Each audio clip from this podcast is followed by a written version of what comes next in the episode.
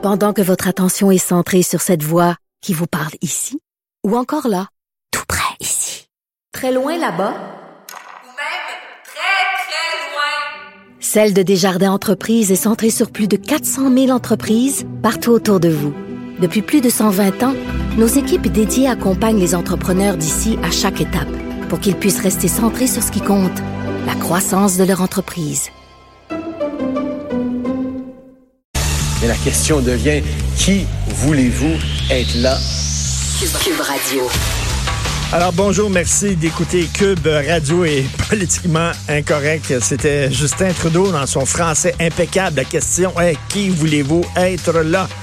Justin, bon, alors je suis en compagnie d'Antoine Robitaille, un homme qui aime beaucoup lire des livres lourds.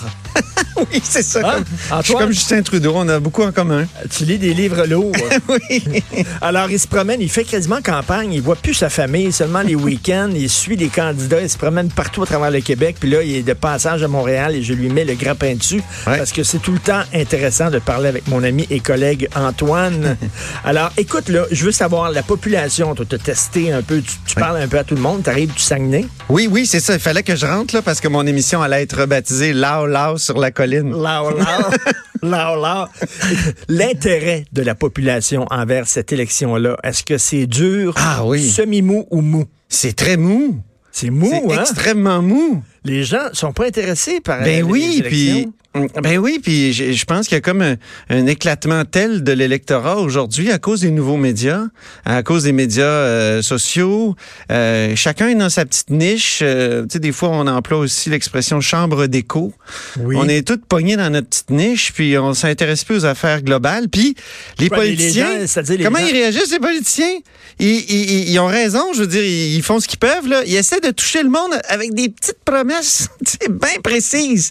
On l'a vu dans la campagne électorale québécoise, euh, c'était les, les lunchs de, de Jean-François Lisée. Tu sais, il était prêt à Oui. venir faire nos lunchs. Puis là, ben, il y a le même genre de promesses euh, euh, très précises, des crédits d'impôt pour, pour ci, pour ça. Justin Trudeau qui nous promet d'aller payer nos vacances, qui puis, puis le camping, puis tu sais. Dans les parcs nationaux. Ben oui, alors, est-ce que On c'est... dirait les gens, leur idée est déjà faite, quoi. Ils, leur idée est déjà faite, puis Non, je pense que ça ne les concerne pas encore. Mais l'impression- attendent le débat, ça se Oui, je pense qu'ils attendent les débats, effectivement.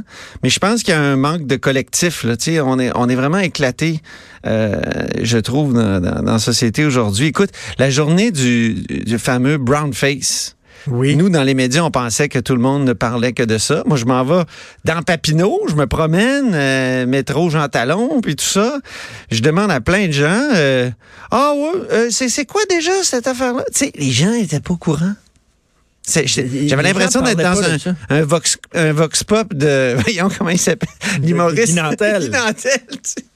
J'avais- Les gens que- euh, suivaient tellement pas que... Mais ça, c'est notre problème avec les médias, c'est que, tu sais, on est dans une bulle, on parle de ça, on, on rencontre des gens qui sont qui, ont la même job que nous autres, on Ouais. parle de ça entre nous, puis tout ça, puis tu sais, des fois, quand tu vas là, chez Joe Patate ou chez Ben, on se flatte la bédaine à Green Bay, puis des affaires de même, puis tu parles au monde, les gens ont pas les mêmes intérêts que nous autres, des fois, ça leur passe Mais- 25 000 pieds par-dessus la tête. Mais sans vouloir nous lancer des fleurs, nous, on s'intéresse à l'intérêt collectif. On s'intéresse Oui, oui.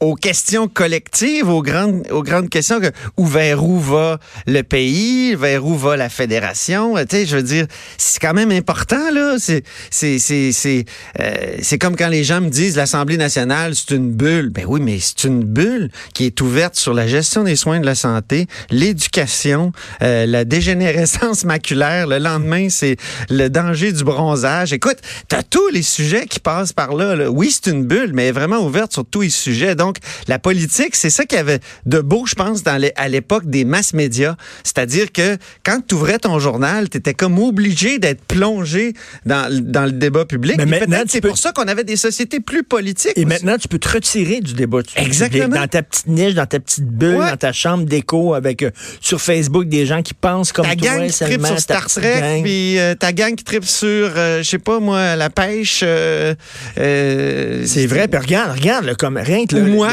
ou nous autres, c'est la politique. tu sais. Le déficit, le déficit de Justin Trudeau qui est en train de creuser, là, pour moi, là, c'est, c'est majeur. Là, c'est oui. énorme. Là, tu sais, 92 milliards, 94 milliards de déficit à la fin du prochain mandat s'il est réélu. Puis semble que ça devrait toucher les gens, surtout les jeunes qui vont se ramasser à payer cette facture-là. Oui. On dirait les gens. Hey, c'est ça bon ce que tu dis sur les jeunes. Hier, Jean-François Gibault, à mon émission, il faisait la remarque suivante.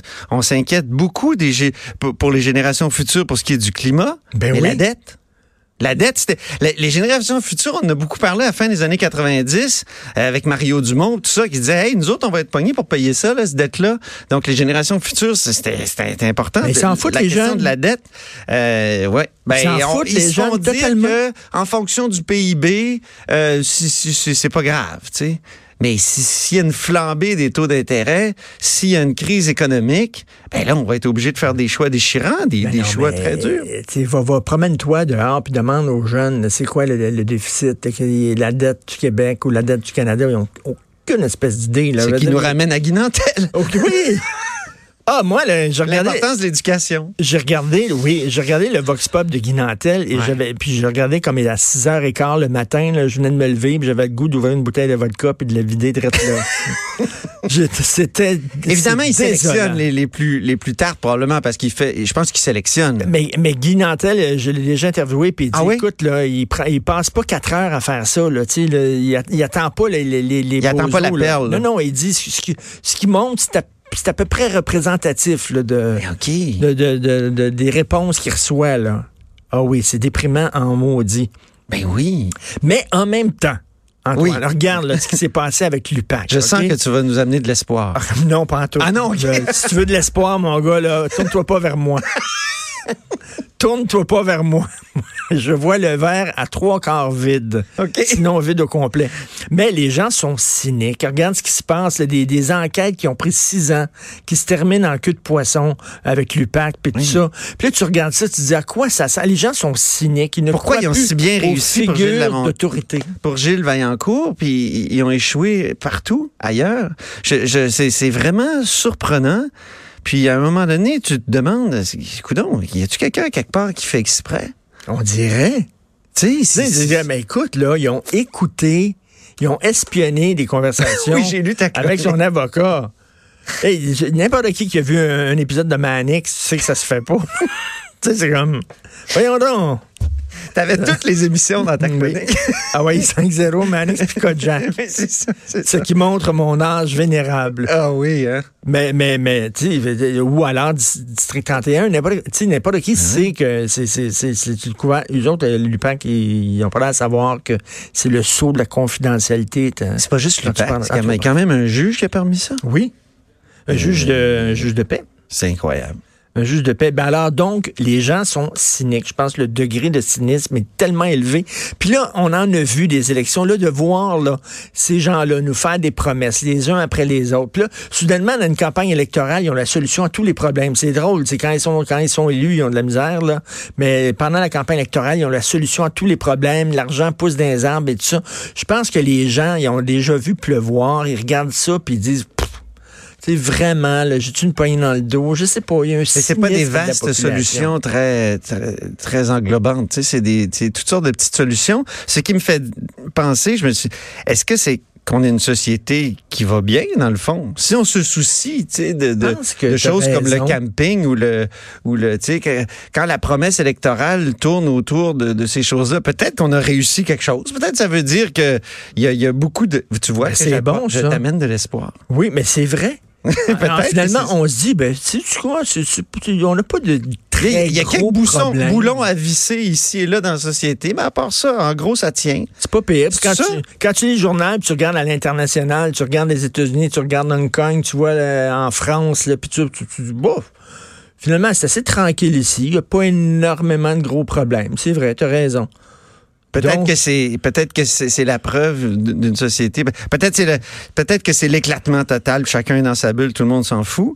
Ou c'est la preuve que ben les, les problèmes sont pas énormes. Ou que le fédéral aussi, comme palier de gouvernement, est très loin des préoccupations directes de la population. Oui. Ça, là, ça les, ça, les députés que j'ai interviewés dans les deux dernières semaines, systématiquement, les députés et les candidats, je veux dire, me disent tous ça.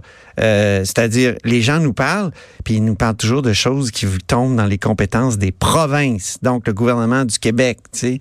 Ben, à quoi, sert, à quoi sert le gouvernement fédéral? Ben, c'est ça l'armée, redistribuer l'argent qui ramasse. L'aide internationale. En disant, oui, oui, oui, l'aide, oui, mais l'aide internationale. Les conservateurs veulent couper là-dedans.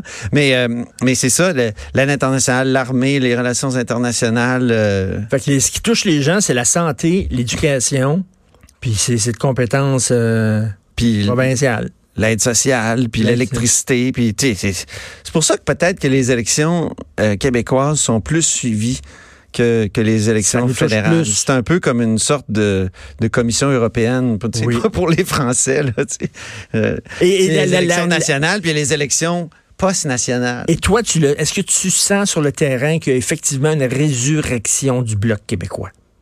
C'est drôle, j'ai pas cette impression-là. J'ai pas cette Les sondages me disent une chose, puis j'ai l'habitude de me fier davantage à la, à, la science de l'opinion publique, mais il n'y a pas beaucoup de, de ferveur et j'ai l'impression que le vote du bloc actuellement est un vote euh, refuge ou un vote d'élimination. C'est-à-dire, on dit, ah, pas, pas, pas Jack Singh. Ah, on a essayé le NPD. Ah, Trudeau, il est fatigant puis il dépense comme un fou. Euh, ah, Shear, hey, c'est un curé. Euh, tu sais, dans le fond, il, aimerait bien en finir avec le droit à l'avortement puis tout ça. Donc, je dis pas qu'il dit ça, là. Je dis que les gens, les gens pensent ça. C'est ça. Euh, donc, les conservateurs ne m'appelaient pas, là, puis m'envoyaient pas des courriels. Je le sais qu'il a dit qu'il il en finirait pas avec le droit à l'avortement. Mais quand même, c'est ce que les Québécois se disent et ils en viennent au bloc, ils disent, ben oui, le bloc, on était peut-être très dur avec eux, puis ça a peut-être servi à quelque chose aussi, les commandites, euh, la loi anti-gang, tu sais, ça a servi à, à, à, à, mettre de la pression. Puis dans, un, dans une démocratie, l'opposition, c'est très important. Je veux dire, ça, ça tient toujours le gouvernement en haleine. C'est, ça, ça, le reproche tout. Et surtout, c'est le couple CAC-Bloc. On aime ça. Le CAC au, au, Québec qui a fait renaître le sentiment nationaliste, pas souverainiste, mais nationaliste, une fierté. On s'est, on s'est, on, s'est relevé le dos avec la CAC, je trouve. Puis là, ben, on met le bloc là-bas. Puis, là, ça se cristallise dans la loi 21, donc la loi sur la laïcité. Et, euh, et ça va être un grand enjeu ce soir au débat, c'est certain. dès les premières minutes, moi je pense, euh, il va y avoir Yves-François Blanchet qui va vraiment essayer de savoir précisément ce que Justin Trudeau veut faire avec ça. Ce qu'Andrew Scheer aussi, qui a été plus euh, équivoque que ses, que, que ses députés et, et, candidats là-dessus. Parce que les candidats au Québec ont clairement dit. Si le Canada décide de contester la loi 21. Le bloc peut rien faire, il peut pas bloquer ça, il peut rien faire, non? Non, mais il peut ramener constamment euh, au devant de la scène ce problème-là, comme il a ramené les commandites pendant à peu près trois ans avant que ça, ça débouche. Euh, ce matin, j'entendais Mario Dumont à cette antenne dire qu'il y a 17 ans, il proposait l'abolition des commissions scolaires. Il n'était pas au gouvernement, là, puis il proposait ça. Donc, une idée qui est lancée, qui est maintenue en vie, euh, à un moment donné, elle trouve son heure. Alors, c'est pour ça que c'est pour ça que c'est niaiseux de dire le bloc sera jamais au pouvoir. Ben non, les LNPD non plus probablement sera jamais au pouvoir, mais ils ont des idées. Puis à un moment donné, il y a une conjoncture politique qui fait que oh, quelqu'un qui est en situation de décider prend l'idée, puis il, il, la réalise. C'est bon. Le rapport d'impôt unique, c'est ça aussi. C'est plein d'espoir. Et là, tu t'en vas dans quelle région, là? À Montréal pour l'instant. mais à Montréal. Mais euh, là, là, je vais ouvrir, c'est en primaire que tu l'apprends, je vais ouvrir une série de, chroniques sur le jogging des candidats. Je vais aller jogger avec des candidats.